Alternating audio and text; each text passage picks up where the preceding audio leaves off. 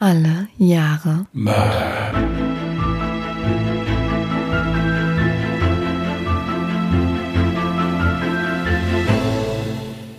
Herzlich willkommen zu Alle Jahre Mörder, den True Crime Podcast mit Christian, hallo. Und Jasmin. Jetzt ist das aber heftig übertrieben. ja, ich wurde, ich wurde vor Beginn der Aufnahme instruiert, das etwas spektakulärer zu machen, nicht ganz so zurückhaltend und ich glaube, es ist sogar dass der Begriff gelangweilt gefallen. Ja, Das habe ich nicht gesagt. habe ich dann jetzt so hingekriegt. Ja, Richter in diesem Sinne herzlich willkommen. Herzlich willkommen zu dem berühmtesten deutschsprachigen Podcast in Kambodscha. Jetzt haben wir es gesagt, wir haben es jede Woche wieder vergessen. Ja, auch wenn wir es nur schätzen können, äh, aber wir sind der festen Meinung, äh, dass wir in Kambodscha schon prominent sind. Auf jeden Fall. Ja, wir würden ja auch mal hinfliegen, aber Corona halt und so. Vielleicht soll ich ganz kurz erwähnen, dass ich ein neues Mikrofon habe. Das ist wichtig. Mach mal. Hallo Leute, ich habe jetzt ein neues Mikrofon. Ich hoffe, euch gefällt das Sound. Also ich habe jetzt absolut das identische Setup wie der liebe Christian und ich bin gespannt, ob wir dann in der Endaufnahme relativ gleich klingen. So, als Mann und Frau kann man ja auch Maximum identisch klingen. Außerdem haben wir uns auch da für, für die Mikrofone so formschöne Windschutzpuschel gekauft. Sieht jetzt ein bisschen aus, als wäre unser Mikrofon zu lange im Wäschetrockner gewesen oder so. Weil der Puschel viel größer ist als das Mikrofon eigentlich. Aber wir, wir hoffen, dass es, dass es damit äh, die Aufnahmequalität dann noch besser wird. Wir werden es erleben. Und man hört weniger atmen vielleicht. Genau. Ich werde es nachher erleben, wenn Jasmin schneidet, dann wird meistens das erste Mal geschimpft. So, ähm, Die denken jetzt alle, ich wäre hier voll die Böse. nein, bist du gar nicht. Du bist ein ganz reizender Mensch. Das ist mein voller Ernst.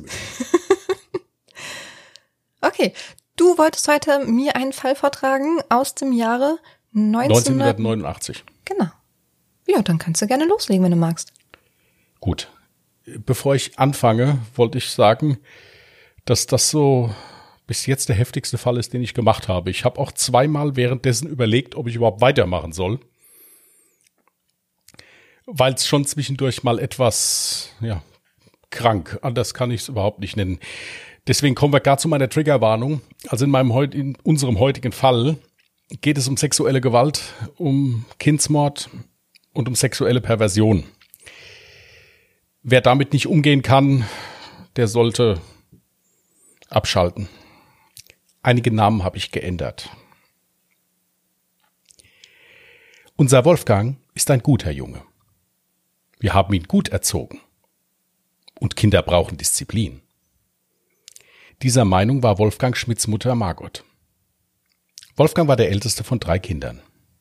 Die Mutter, die in späteren Analysen der Polizeipsychologen als herrische, rechthaberische und vor allem kalt wirkende Person mit Hang zur körperlichen Züchtigung ihrer Kinder beschrieben wurde, lebte ihre Prinzipien.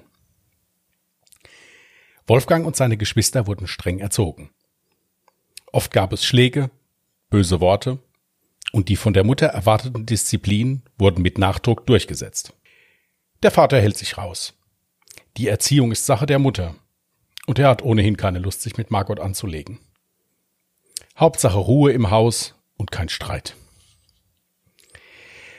Was allerdings die Öffentlichkeit, die Freunde, Nachbarn und Verwandte nicht wissen durften, war Wolfgangs komische Angewohnheit. Denn im Alter von sechs Jahren fängt er an, im Wäschekorb zu wühlen und entdeckt die Unterwäsche seiner Mutter. Er nimmt sie genauer in Augenschein. Diese Handlung, die man zu diesem Zeitpunkt eventuell noch mit kindlicher Neugier begründen könnte, hat jedoch weitreichende Folgen für Wolfgangs Denken, Handeln und Tun. Dies ist psychologisch geprüft und wurde oft diskutiert. Aber bei einem sind sich die Experten sicher. Die Metamorphose vom Kind zum Serienmörder hat in dieser Phase von Wolfgangs Leben begonnen. Schon nach kurzer Zeit reicht es Wolfgang nicht mehr, die Unterwäsche seiner Mutter nur anzusehen, zu fühlen oder an ihr zu riechen. Nein, er muss sie auf seiner Haut spüren. Das war irgendwie ein wahnsinniges Gefühl. Man hat sich wieder wohl und geborgen gefühlt, erinnert sich Wolfgang Schmidt nach seiner Festnahme. Noch wohler fühlte sich Wolfgang in der Unterwäsche seiner Mutter, wenn er sie einnässen und einkoten konnte. Die Psychologen erklärten dieses Verhalten aufgrund des gespaltenen Verhältnisses zu seiner Mutter. Er liebte und er hasste sie. Steht es in einem Gutachten geschrieben. Einerseits wird das frühkindliche in die Windel machen wieder hervorgeholt. Andererseits soll es eine Bestrafung für die Mutter sein, um ihr mit dem Exkrementen seine Abneigung zu zeigen.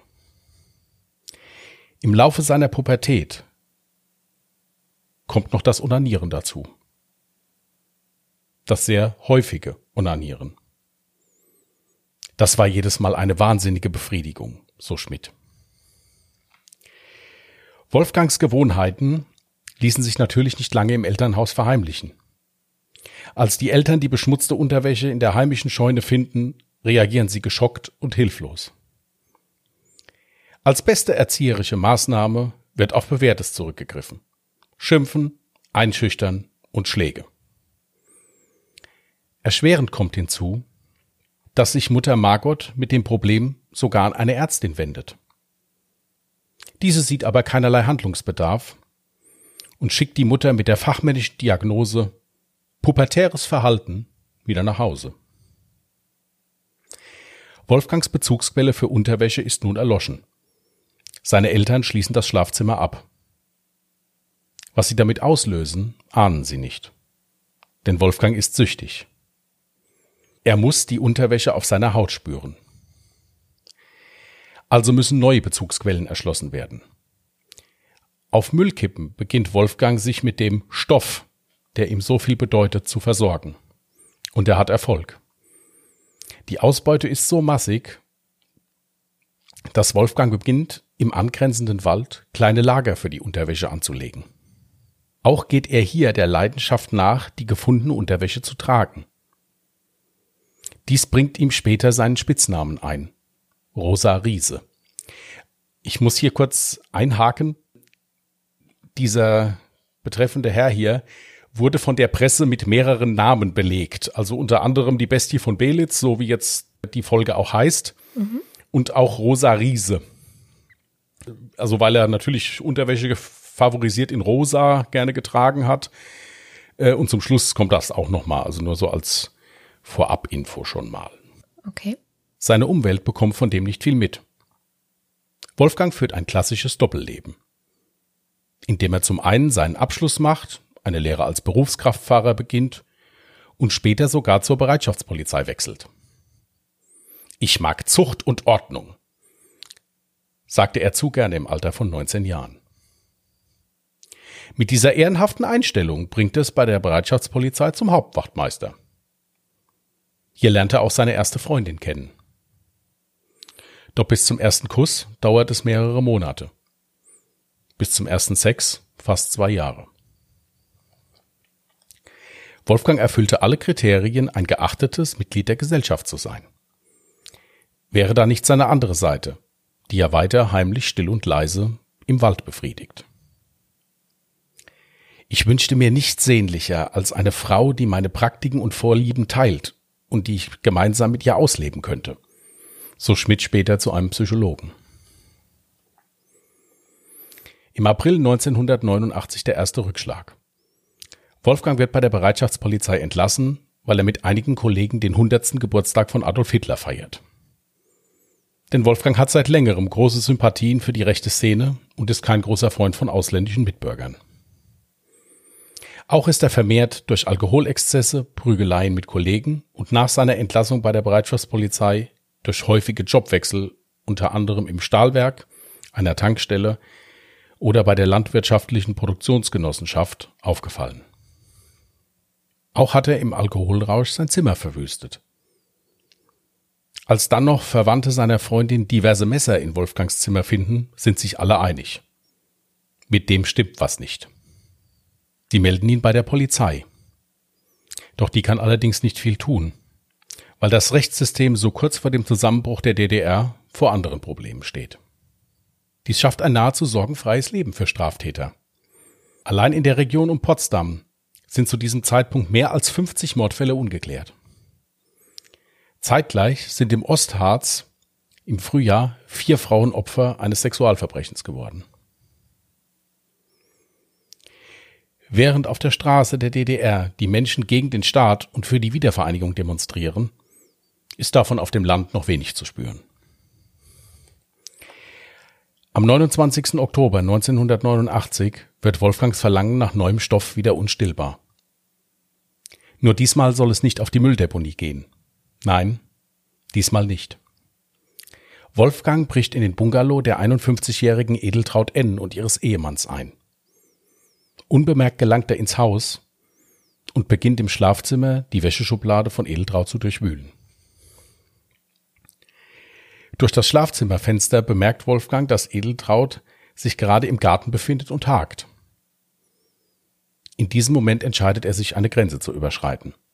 Er greift sich den Dekoschal der Schlafzimmergardine und macht sich auf den Weg in den Garten.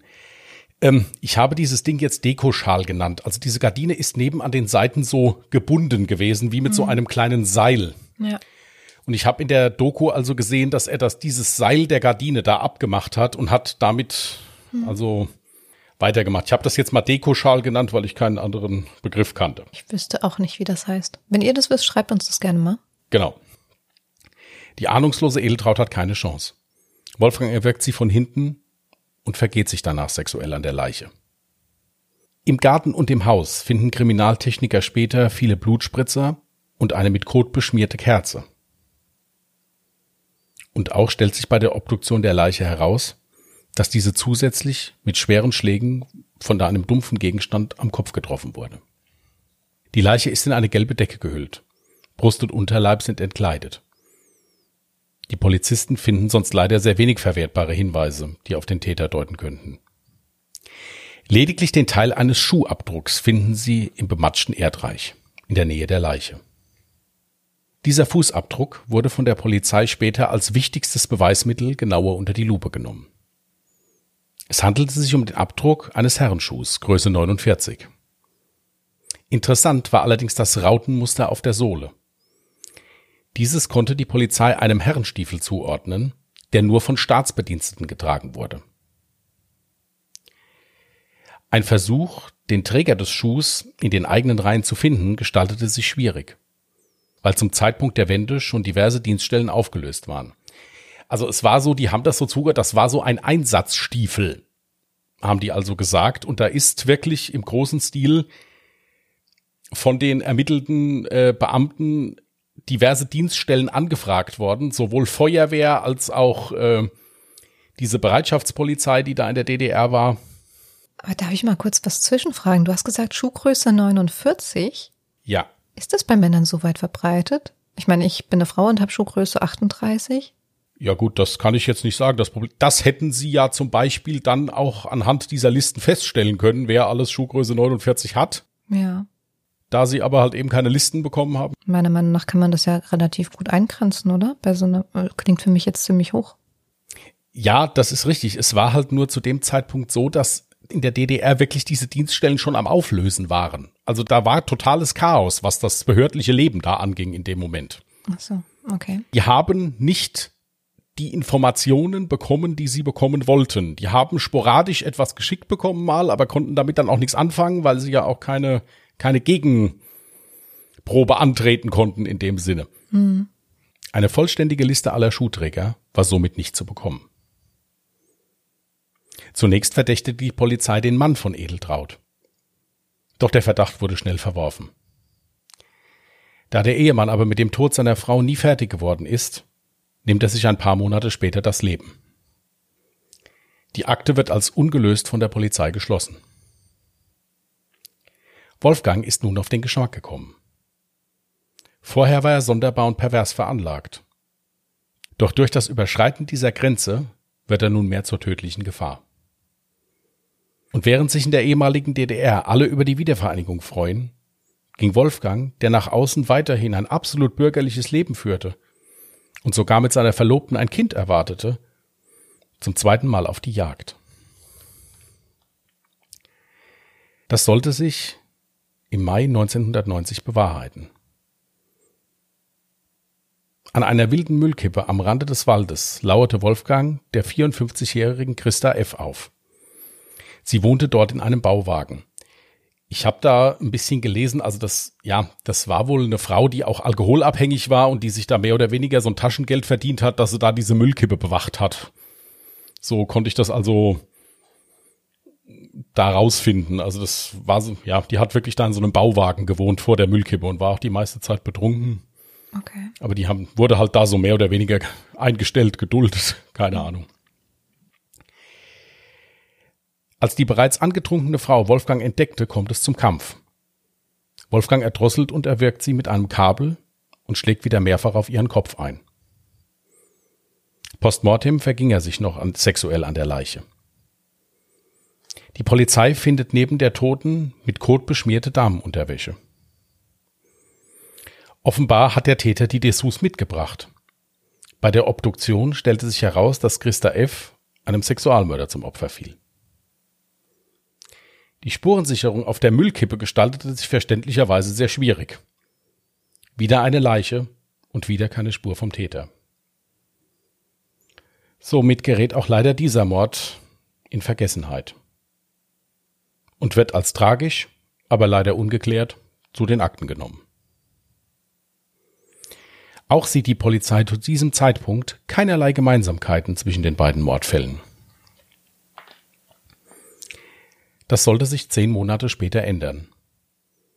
In Neuendorf am 13. März 1991 ist die 34-jährige Inge F. auf dem Nachhauseweg von einer Freundin. Sie hatte sich mit ihrem Mann ziemlich heftig gestritten und wollte mal ein bisschen den Kopf frei bekommen. Wolfgang Schmidt lauerte ihr an einem Waldstück auf und überwältigte sie. Unter Schlägen und Tritten ging Inge zu Boden. Wolfgang zieht ein Messer und sticht mehrfach auf die am Boden liegende Frau ein. Danach zerrt er die schwer verletzte Inge immer tiefer in den Wald und vergeht sich sexuell an ihr. Inge stirbt wenig später qualvoll an einem Stich in die Halsschlagader. Mittlerweile erhärtet sich bei den Ermittlern der Verdacht, dass sie es mit einem Serienkiller zu tun haben. Es fällt auf, dass zwei der drei Morde in der Nähe von Müllkippen stattfanden. Denn auch in diesem Fall war nicht unweit vom Tatort eine kleine Deponie. Auch fiel der Spurensicherung auf, dass die Ermordete Unterwäsche trug, die augenscheinlich nicht ihr zu gehören schien. Bei einer genaueren Untersuchung des Tatorts und auch der näheren Umgebung wurden weitere Unterwäscheteile gefunden. Diese waren ohne erkennbares Muster im Wald versteckt. Jedoch fiel auf, dass es sich um eine Art Lagerhaltung handelte. Auch fanden die Ermittler Pornohefte und Reizwäschekataloge in den Depots, habe ich das jetzt mal genannt. An Durchatmen war allerdings nicht zu denken. Denn nur neun Tage später, am 22. März 1991, begeht Wolfgang Schmidt seine wohl brutalste Tat. Die junge Mutter Tatjana D. ist mit ihrem drei Monate alten Sohn zu einem Waldspaziergang unterwegs. Ihr Mann und der stolze Vater arbeitet als Arzt in einem sowjetischen Lazarett. Schmidt springt plötzlich aus dem Gebüsch vor den Kinderwagen der jungen Mutter. Er stürzt sich sofort auf sie und stranguliert Tatjana D. mit einem mitgebrachten BH. Im Anschluss begann er, mit dem Messer auf sein Opfer einzustechen. Als das drei Monate alte Kind zu schreien beginnt, tötet Wolfgang Schmidt den Säugling, indem er ihn mit voller Wucht gegen eine Baumwurzel schleudert. Das war im Übrigen der Moment, wo ich mir überlegt habe, ob ich diesen Fall weiterschreiben möchte. Danach zieht er die schwer verletzte Tatjana in den Wald, vergewaltigt und tötet sie. Anschließend bedeckt er die Leiche notdürftig mit Moos, verteilt Unterwäsche am Tatort und geht seiner Wege. Den beiden russischen Soldaten, die die beiden Leichen am nächsten Morgen finden, bietet sich ein grausames Bild. Bis heute kann sich der traumatisierte Kindsvater und Ehemann nicht erklären, warum Tatjana an diesem Tag zu einem Spaziergang im Wald aufgebrochen ist. Das tat sie sonst nie. Also da stand wirklich in einem Pressebericht, äh, dass die mit dem Kind zwar viel spazieren gegangen ist, aber meistens innerorts irgendwo. Also die können sich bis, der Vater kann sich bis heute nicht erklären, warum die Frau sich da für einen Waldspaziergang entschieden hat. Die Polizei durchkämmt nun systematisch mit einer 80 Mann starken Sonderkommission die umliegenden Wälder auf der Suche nach dem Täter. Im Zuge dessen finden die Ermittler immer mehr Verstecke mit Damenunterwäsche. Da gibt es ein Bild in einer Dokumentation, da stehen wirklich, ich will nicht übertreiben, bestimmt zehn große Müllsäcke voll mit Unterwäsche. Ach du Scheiße. Haben die also fotografiert, äh, ist in einer Dokumentation, habe ich das gesehen. Es ist wirklich, es ist nicht zu glauben. Hm. Am 5. April 1991 will Wolfgang seine bisherigen Taten noch steigern und zwei Frauen überfallen. Hier verlegt er sich bekleidet mit einem rosa Jogginganzug und einer Schürze im Wald auf einem Hochsitz auf die Lauer. Nach kurzer Zeit erspäht er die beiden zwölfjährigen Freundinnen Anna und Martina. Wolfgang ging direkt auf die beiden ahnungslosen Mädchen zu und griff sie mit einem Messer an. Doch diesmal hatte er kein so leichtes Spiel. Die beiden Mädchen schreien und wehren sich massivst. Hierbei zerkratzen sie Wolfgang Schmidt das Gesicht. Dieser war von der Gegenwehr so verunsichert, dass er von beiden abließ und in den Wald flüchtete. Später sollen die Hautreste unter den Fingernägeln der Mädchen Wolfgang Schmidt als Täter entlarven. Auch wurde anhand der Beschreibung von Anna und Mattia ein Phantombild angefertigt. Die beiden Mädchen werden sofort unter Polizeischutz gestellt. Der ermittelnde Beamte da der hatte in einem Interview gesagt, das wäre das erste Mal in seiner ewigen Karriere gewesen, dass er sofort gesagt hätte, hier müssen wir Polizeischutz anordnen. Also der hat, die hatten wirklich massivst Angst um diese zwei Mädels, dass der dann nochmal an die dran geht. Also sind sofort beschützt worden. Die Namen sind unter anderem auch geändert. Und natürlich fanden die Polizisten bei näherer Begutachtung des Tatorts in unmittelbarer Nähe wieder Damenunterwäsche und Pornohefte. Jedoch lässt sich Wolfgang Schmidt hier von nicht abbringen und will weiter seinen perversen und kranken Trieben nachgehen. Am 1. August 1991 bricht er in das Haus der 66-jährigen Rentnerin Isolde W. ein. Die ältere Dame leidet an hohem Blutdruck und nimmt hierfür starke Medikamente. Es steht jetzt da, dass die Dame aufgrund der Blutdruckmedikamente, die sie nachts nimmt, sehr gut schläft. Ich persönlich kann mir vorstellen, dass die auch noch ein Schlafmittel vielleicht dabei genommen hat oder sowas. Hm. Also jedenfalls ist es so gewesen, dass die Dame, wenn sie abends ihre Tabletten genommen hat, nicht mehr viel mitgekriegt hat und dann ist dann relativ schnell eingeschlafen. Die Medikamente machen so müde, dass sie nicht mal das Bellen der Hunde hört, als Wolfgang sich Zutritt zum Haus verschafft. Er erwirkt die schlafende Frau im Bett, vergeht sich sexuell an ihr. Im Anschluss stiehlt er Blusen, Röcke und Schlüpfer aus dem Kleiderschrank. Die 3000 Mark Bargeld lässt er im Haus liegen. Die Polizei findet am Tatort Schamhaare von Schmidt. Die Staatsanwaltschaft setzt eine Belohnung von 20.000 Mark auf Hinweise zur Ergreifung des Täters aus. Dies rief viele Hobby-Bounty-Hunter auf den Plan. Also das muss wirklich so gewesen sein, dass das dann so ein bisschen zum Volkssport mutiert ist. Also jeder hat den Mörder gesucht, weil er 20.000 Mark haben wollte. Mhm. Ist auch nicht ganz ungefährlich sowas. Zwei Joggern fällt ein Zelt im Wald auf. Und wenig später sehen sie Wolfgang Schmidt. Bekleidet mit einer Tarnjacke und einem grünen Unterrock. Die beiden Männer gehen näher an Schmidt ran und stellen ihn zur Rede. Sie fragen ihn, was er dort mache. Schmidts Lüge, er würde Vögel beobachten, zieht nicht. Die beiden Männer überwältigen ihn und finden unter seine Jacke ein Brecheisen und rosa Unterwäsche.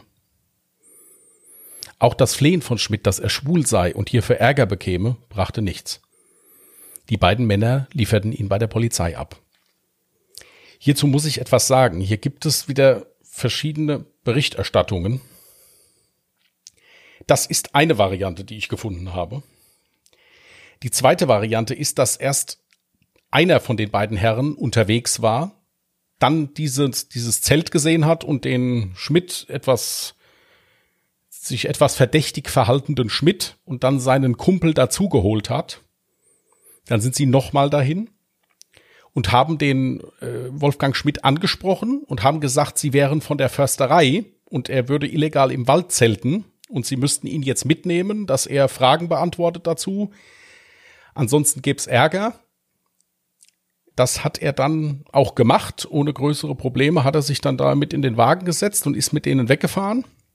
Und dann haben sie ihn direkt zur Polizei gebracht einfach. Es waren auch beides zwei Zeitungen, die ich im Internet gefunden habe, die eigentlich beide eine solide Berichterstattung geliefert hatten. Deswegen bin ich mir nicht sicher. Also eine von diesen zwei Möglichkeiten ist es. Ich konnte leider nicht eruieren, welche es dann wirklich war. Also Tatsache ist, die haben den dann mitgenommen und haben ihn zur Polizei gebracht. Okay. Aber kurz eine Frage. Du hast gesagt, Schmidt hatte diejenigen angefleht mit der Aussage, er sei schwul und bekäme Ärger dafür. Verstehe ich nicht den Zusammenhang. Die homosexuelle Liebe ist noch nicht so lange gesetzeskonform. Es ist also so, dass es wirklich ein Gesetz gab früher, dass das in Anführungsstrichen abartig und verboten ist. Und darauf hat er sich berufen. Und deswegen sollten sie ihn freilassen. Genau, weil er halt eben sonst strafrechtlich belangt würde, hat er gesagt. Okay. Bei der Polizei gesteht er den Ermittlern in der folgenden Nacht die sechs Morde. Dies erst nachdem die Ermittler ihn mit der Tatsache konfrontierten, dass unter den Fingern der Mädchen seine DNA gefunden wurde. Der Prozess gegen Wolfgang Schmidt startete am 20. Oktober 1992 am Potsdamer Bezirksgericht. Das Medienecho war riesig. Also das war echt total krass. Da habe ich auch Bilder gesehen von, also wie viele Menschen in dieses Gerichtsgebäude rein wollten. Reporter, Presse, Zuschauer natürlich auch, ja. Ganz, ganz krass. Wolfgang gesteht vor Gericht alle ihm zur Last gelegten Taten. Im Zuge des Prozesses zeigt er sich voller Scham und versteckt sich während der Verhandlung immer wieder abduckend hinter seinem Verteidiger. Auch entschuldigt er sich bei den Angehörigen aller Opfer für seine Taten. Lediglich auf die Frage des Warum kann er keine Antwort geben. Am 1. Dezember 1992 wird Schmidt zu lebenslanger Haft verurteilt. Jedoch wird ihm für seine Taten eine verminderte Schuldfähigkeit zugesprochen. Hierbei beriefen sich die Gutachter darauf, dass aus psychiatrischer Sicht die Taten triebgesteuert ausgeübt wurden. Hierbei wurde ihm eine sexualpathologische Störung bescheinigt. Wolfgang Schmidt wird nach der Urteilsverkündung in eine forensische Psychiatrie gebracht. Dort beginnt er mit der Einnahme von weiblichen Hormonen und führt fortan sein Leben als Frau weiter. Später lässt er seinen Namen in Beate Schmidt ändern.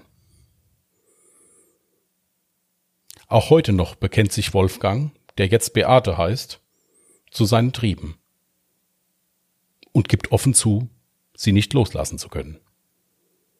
Er empfiehlt selbst, ihn nie wieder auf freien Fuß zu lassen. Krasser Fall. Ja. Zu dem Alter der Opfer, also gefühlt war es so, dass er sich erstmal etwas ältere Damen ausgesucht hat, die ein wenig wehrlos waren. Also ich glaube, du hast irgendwas mit 50 gesagt, waren so die ersten zwei Opfer.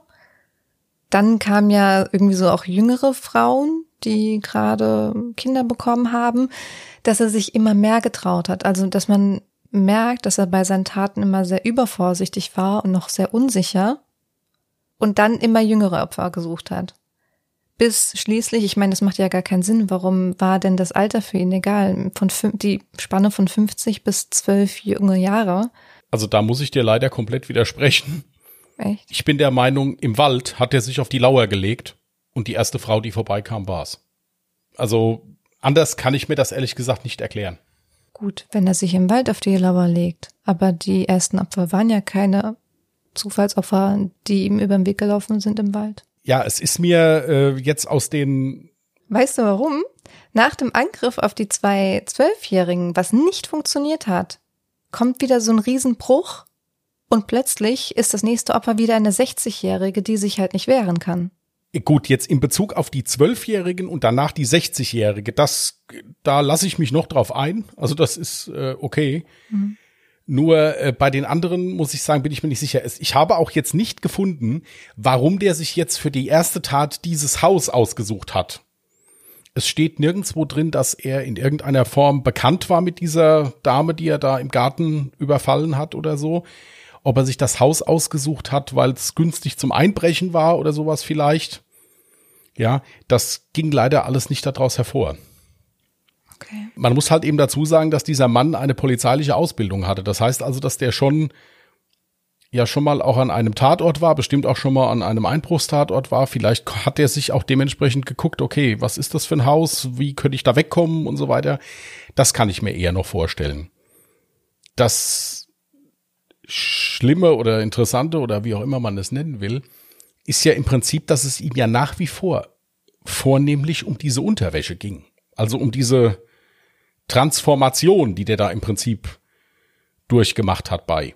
Natürlich hat er auch die Frauen leider immer noch dann vergewaltigt, aber in den meisten Fällen, und das sagt ja auch immer viel aus, erst nachdem sie tot waren.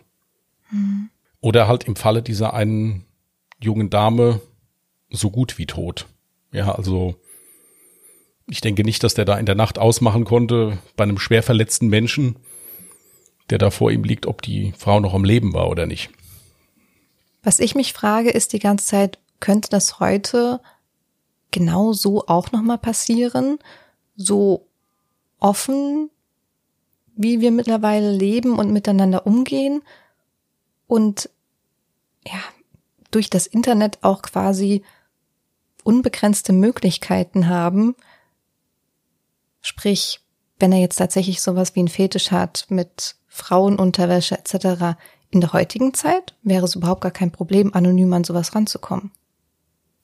Wir müssen dazu sagen, dass die Frage gestern schon mal kurz aufkam. Äh, und ich da wirklich mich mal hingesetzt habe darüber nachgedacht habe. Das eine ist ja die Sache mit der Unterwäsche das wäre heutzutage bestimmt leichter möglich zu bekommen, gebe ich dir recht, auch auf anonymen Wege, ohne dass äh, das groß jemand mitbekommt. Das andere ist ja, dass er zum Schluss dann halt auch eine Grenze überschritten hat. Es ging ihm ja nicht nur um diese Unterwäsche. Es ging ihm ja dann auch um die Dominanz und um, ja, um das Morden. Das weiß ich halt eben nicht, ob es tatsächlich von Anfang an sein Interesse war morden zu können und dass ihn das sexuell erregt hat. Ich hatte teilweise den Eindruck, dass das ein Mensch ist, der so viel Ängste hat, anders zu sein und ihm ja auch als Kind immer beigebracht wurde, anders ist verkehrt, du wirst dafür bestraft. Dementsprechend möchte er natürlich solche Taten verheimlichen. Hier, ich weiß es nicht. Ich bin zum einen der Meinung, auch heute gibt es bestimmt noch Eltern, die ihre Kinder eher, ja, verklemmt, streng erziehen, dass das trotzdem dann noch ein Tabuthema ist. Selbstverständlich, ja? selbstverständlich. Aber spätestens dann, wenn man erwachsen ist, hat man die Möglichkeit, sich selbst zu entfalten. Das ist richtig. Dann kann aber auch schon vieles kaputt gemacht worden sein. Was dann nicht mehr zu kitten ist in dem Sinne. Ich sage auch nicht, dass es nicht möglich ist. Ich sage nur, dass die Wahrscheinlichkeit etwas geringer ist. Da hast du, hast du bestimmt recht. Also, dass die, dass die Wahrscheinlichkeit heutzutage gerade jetzt in Bezug, wenn es nur um das Sammeln von Damenunterwäsche und das Tragen von Damenunterwäsche oder sowas ging. Ja, oder generell das Anderssein. Ich meine, er hat ja dann auch sich zur Frau umoperieren lassen, beziehungsweise hat er ja auch äh, Hormone genommen. Das sind alles. Ja, aber Dinge, erst in Haft. Ja, aber das bedeutet, dass er ja diese, diesen Wunsch ja schon immer von klein auf hatte. Das ging leider nicht draus hervor. Naja, ob das, das schon immer so war. Ich mir jetzt einfach, wenn er Frauenunterwäsche tragen möchte im Kindesalter ja, das, das ist ja das, was ich am Anfang aus den polizeipsychologischen Berichten gesagt habe, dass das auch sein kann, dass er damit sich die Geborgenheit oder sowas geholt hat. Das heißt nicht zwangsläufig, dass der damit eine Frau sein wollte. Also bei diesem Herren, Dame oder wie auch immer er jetzt genannt werden möchte, sind sich die Experten uneinig. Und das Interessante an dem ist, dass der ja selbst von sich sagt, lasst mich bloß nicht mehr raus ja, ich kann das nicht kontrollieren. Es, das wird wieder passieren. Ich äh, war, wie gesagt, als ich diesen Fall gemacht habe, teilweise wirklich sprachlos. und konnte mir auf gewisse Sachen auch keinen Reim machen. Sei es auf die Wahl der Opfer, sei es auf das Handeln, was der gemacht hat. Ich will da jetzt nicht sagen, dass das richtig oder falsch ist. Was jetzt natürlich verdächtig ist oder auffällt, ist, dass er dann in seiner Zeit im Gefängnis halt den Weg als Frau gewählt hat und nicht als Mann. Da kann man jetzt auch wieder diskutieren, warum er das gemacht hat. Aber es ist durchaus möglich. Es ist plausibel, so wie du es gesagt hast. Kann so sein. Du hast mich die ganze Zeit mit deiner Aussage, es gibt kein richtig oder falsch verwirrt, weil meine Ausgangsfrage war ja eigentlich, denkst du, dass das in der heutigen Zeit noch möglich ist oder ob die Wahrscheinlichkeit, dass sowas passieren kann, eigentlich wesentlich geringer ist, dadurch, dass man sich so ausleben kann, wie man sich fühlt? Ich sage es so, wenn es bei meiner Meinung nach, wie gesagt, ich sage nicht, dass die richtig ist, wenn es ihm nur darum ging, Frauenunterwäsche zu tragen und damit seinen Fetisch auszuleben, wäre so ein Fall heutzutage nicht mehr denkbar. Ja, ist richtig. Dann könnte der sich seine Unterwäsche im Internet besorgen, könnte die anziehen und könnte glücklich sein. Man weiß aber halt eben nicht, wie viel von dieser Seele dann doch schon so kaputt war, dass er dann doch den Drang nach mehr hatte. Mhm. Weil er hätte ja bei dem Einbruch im ersten Haus sich die Unterwäsche nehmen können und gehen können, dann wäre es gut gewesen. Aber er hat ja dann die Frau gesehen und hat dann gesagt, die bringe ich jetzt um diesen Schritt, er wäre ja nicht gesehen worden. Also er hätte sich ja seine Unterwäsche klauen können und gehen können einfach. Hm. Okay. Das ist halt das, was mich so ein bisschen davon abhält, das jetzt komplett zu bejahen oder zu verneinen. Wenn es nur um den Unterwäschefetisch ging oder um die Tatsache, dass er vielleicht gern eine Frau gewesen wäre, hm. dann wäre das heutzutage deutlich einfacher. Ist richtig. Ja. Aber irgendwann hat er ja halt auch mal die Entscheidung getroffen, ich möchte einen, einen Menschen umbringen. Und wenn das der Fall ist, dann bringen auch alle Internetseiten nichts, wo man schöne Unterwäsche kaufen kann. Ja. Das war so mein Gedanke jetzt dazu. Ich habe noch eine Frage, die sich mir so ein bisschen aufgedrängt hat. Das war ja zum Zeitpunkt der Wiedervereinigung. Meinst du, dass es großen Einfluss darauf gehabt hat, dass die Polizeiarbeit nicht so richtig durchgeführt werden konnte? Du meinst, ob der Fall hätte schneller geklärt werden können? Ja. Auf jeden Fall. Deswegen kam ja mein Einwurf vorhin auch mit Schuhgröße 49 hört sich jetzt für mich nicht so an, als käme die so überdurchschnittlich oft vor. Hätte man Einsicht in sämtliche Unterlagen gehabt, hätte man eventuell direkt schon an der Stelle, und das war ja der erste Fall, ne? Mit den Das war der erste Fall, ja. Da hätte man eventuell direkt nach dem ersten Mord eventuell den Fall sogar klären können und den Täter finden können. Ich habe ja. auch ehrlich gesagt nicht verstanden, warum der Bezug zu den zwei Fällen nicht hergestellt werden konnte. Also die Polizei hatte ja nicht gesehen, dass es sich da um denselben Täter handelt. Habe ich auch nicht verstanden. Ich meine, gerade mit diesem Koten, das ist ja jetzt nichts, also vermute ich jetzt einfach mal, ich arbeite ja nicht bei der Polizei, aber ich vermute jetzt mal, dass es jetzt kein alltäglicher Fall ist, oder? Nee, normalerweise nicht, aber es also ich würde, ich würde es jetzt auch als eher speziell ansehen. Ja. Hier kann man jetzt halt wieder sagen, es war 1989. Ja, wobei die Genanalyse ja dann offenbar nach einer Zeit schon ging, weil sie konnten ihn ja dann auch mit dieser Genanalyse dingfest machen dann. Ja. Es wurde halt des Öfteren in Artikeln, die ich gelesen habe, geschrieben, dass es zu diesem Zeitpunkt wirklich katastrophal chaotisch war.